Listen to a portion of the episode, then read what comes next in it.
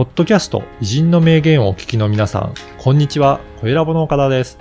今回はビジネスパーソンのための音声講座、ビジネスに活かす偉人の名言についてのご案内です。久津先生、よろしくお願いします。はい、よろしくお願いいたします。今回どなたをご紹介いただけるでしょうか？えーっとね、皆さん今後、まあ、関心を持つと思われるね、人なんですけども、えー数年後に、うん千円札のはい。に選ばれたね、うん。北里柴三郎という人を紹介したいと思います。はい。北里柴三郎さん、どういった方なんでしょうかね？この人は日本のまあ医学者、細菌学者はい。として有名なんですけどね、まあ、日本医学の父と言っていい人じゃないでしょうか。うんで、この人のおかげでね、ペスト菌とか、はい。破傷風とかね、ああいうものが発見されて、まあ、それをまあ治る道ができたというね、えーいうことで、まあ、非常に世界的にあの有名なあの学者なんですけども、まあ、日本の医学界をまあ自ら作ったということで、日本あの医師会のね、うんトップを務めた、まあ、大人物ですかね。そういった意味のあのさ医学者とか細菌学者というのは、もう相当の影響力の大きい人と言っていいですよねこ。れね、あの、医者に二通りあって、一つは臨床の医者ね、はい。えーそれからもう一つ、あの、もう一つは、これはあの、起こった病気を治す人ですよね。うんうん未然に防ぐっていうことがあるんですよ。はい。だから、まあ、研究者はそうで、これですよね。はい。未然に防ぐとね、何百人、何千人、何万人、何億人の人がね、うん。それにかからなくて済むとうんいうことなんで、研究する医学、はい。非常に重要でね、例えばあの、えー、ノーベル賞を取ったあの、山中先生なんかもね、はい。途中からそうなるんですよ。うんそれでノーベル賞を取るんですね。そうですね。うんはい。そういう人にノーベル賞がいったということですね。はい。えっ、と、では、講座の一部をお楽しみいただければと思います。この人はあの、えーちょうどあの千円札が、うんうんあの、野口秀夫だったんですね。はい。で、これは今度、お数年後に変わるんで、この、それがあの北北里柴三郎という人物なんですね。ぜひね、これから話題になるので、んぜひここで、はい、教えていただければと思います。で、この人のね、あの、記念館は、熊本県にあるんですけどね、うん一度行きましたらね、はい。山村の僻地っていうようなところなんですね。へで、まあ、大変面白かったんですけどね、あの、ちょうどね、私が行った時、前2011年の2月に行ったんですけどね、はい。その時ね、あの、小国町って言うんですけど、うん小国町の町長選挙の、まあ、期間だったんですね。はい。で、町に、あの、立候補の看板が立ってますよね。はい。そうするとね、現町長は北里という名前だったんですよ。でね、あの、もう一人若い人が出てて、その人も北里っていう名前なんですよ。そうなんですね。だから、まあ、この辺りの、まあ、名門だったんですね。ねで、そこの名門の秀才なんだったんだと思うんですね。ね。で、この人は、あの、熊本ですからね、熊本に行って、そして熊本に医学校はい。を出るんですよ。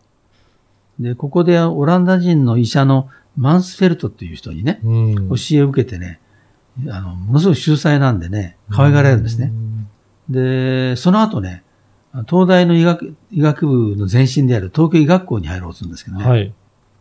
これ年齢制限がでもあったらしいんだけど、はい。もう20歳を超えてたのね。はい。で、年齢偽って入ったっていうあ逸話になってるんですそうよ。なんですね。んで、卒業してからね、だいたいこの辺り、当時はね、だいたいあの東京の医学、東大医学部出るとね、うんあの一番トップの方はみんなね、あの海外留学ができるんですね。ああ、はい。で、この人はあ26名のうち8番だったんで、はい。えー留学はできないんですよ。あで、内務省に入る、ね、内務省衛生局って入るんですよ。あ、はい。で、これ思い出すのはね、森鴎外。は森鴎外もね、同じ時期、ちょっと先輩なのかな。い。はい。森鴎外もね、席次が1番と2番じゃなかったんであ、あ、はい。この人ね、だしょうがないんで陸軍省に入るんですよ。あ厳しいですねあ、。そうですね。うん。で、まあ、東大では坪内逍遥とかね、はい。いう名前、あの、小説書いた人いますよね。うんあの人と、まあ、同期生に当たるということなんですけども、あの、この人は業績は非常にすごくてね、はい。あの、まあ内、内務省に入った後、あの、ドイツに留学をするんですね。うん。ドイツではね、世界的な細菌学者、はい。コッホ、はい。ロベルト・コッホという人ね。これは世界トップの学者ですけども、はい。ノーベル医学生理学賞を取ってるわけうね。ん。で、この人の弟子で非常に通われるんですよ。うんで、ただね、そのためにどうなったかというと、まあ、あの、彼長くいたわけね。はい。で、いろんな人のお世話になって、えー長くいることになったわけですけど、途中でね、あの、日露戦争の時に、はい。日本のね、軍、陸軍の軍隊が、えー、活気にかかるんですね。ああ、はい。で、活気で結構やられるんですよね。うん。で、それはなぜかとうん。いうんで、東大の医学部はね、細菌だって言ったのかな？うん。ところがね、はい北里はそれはね、ビタミンのせいだと不不足だと言って論争があるんですよ。はい。で、これは森鴎外もそっちに入ったし、はい。それから東大の、まあ、あの、仲間の人もそっちをし、あの、細菌説なんですね。うん。で後でね、それは、あの、北里が正しいことわかるでしょ。うんはい。でどうなったかというと嫌われるんですよ。あ、そうなんですね。活気の原因が分かってね、はい。東大が恥かくわけね。あだから、あの嫌嫌がらせを受けるんですよ。あ。はい。でね、あの、で、彼はあの、素晴らしい業績を上げてね、で破傷風とかね、いろんなあの、えーものをね、ペスト菌だ。はい。もう発見したりして、まあ、大変うんうん有能な、すごい医学者なんですけど、うん。だからね、ケンブリッジ大学とかね、からね、破格の待遇で招かれるんですよ。はい。で、彼、破傷風のお血清療法を作ったりね、ススペルクリン療法などをやったからね、うん非常に世界的学者なんですね。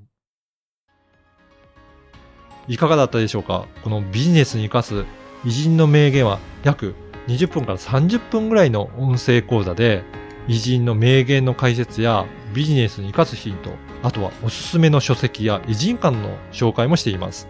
で毎週月曜日に久常先生のこの音声講座がメールでお届けいたします。で会費は月額2000円ですので1ヶ月で4回も久常先生のビジネス講座を受講できるので、まあ、大変お得な値段となっておりますね。ぜひ会員になっていただければと思います。で、さらに会員の方には、このビジネスに生かす偉人の名言専用の Facebook グループへの参加が可能となりますので、ぜひ会員同士の交流はもちろん、先生への質問も直接いただけるバンドとなっておりますので、参加いただければと思います。詳しくは説明文にある番組サイトの URL からチェックしていただければと思います。そしてなんと、今お申し込みいただけると、2回分が無料で聞けるキャンペーンを実施しています。こちらも URL からお申し込みいただければと思います。久瀬先生、最後にポッドキャストリスナーに向けてメッセージをお願いします。はい、それでは音声講座でお会いしましょう。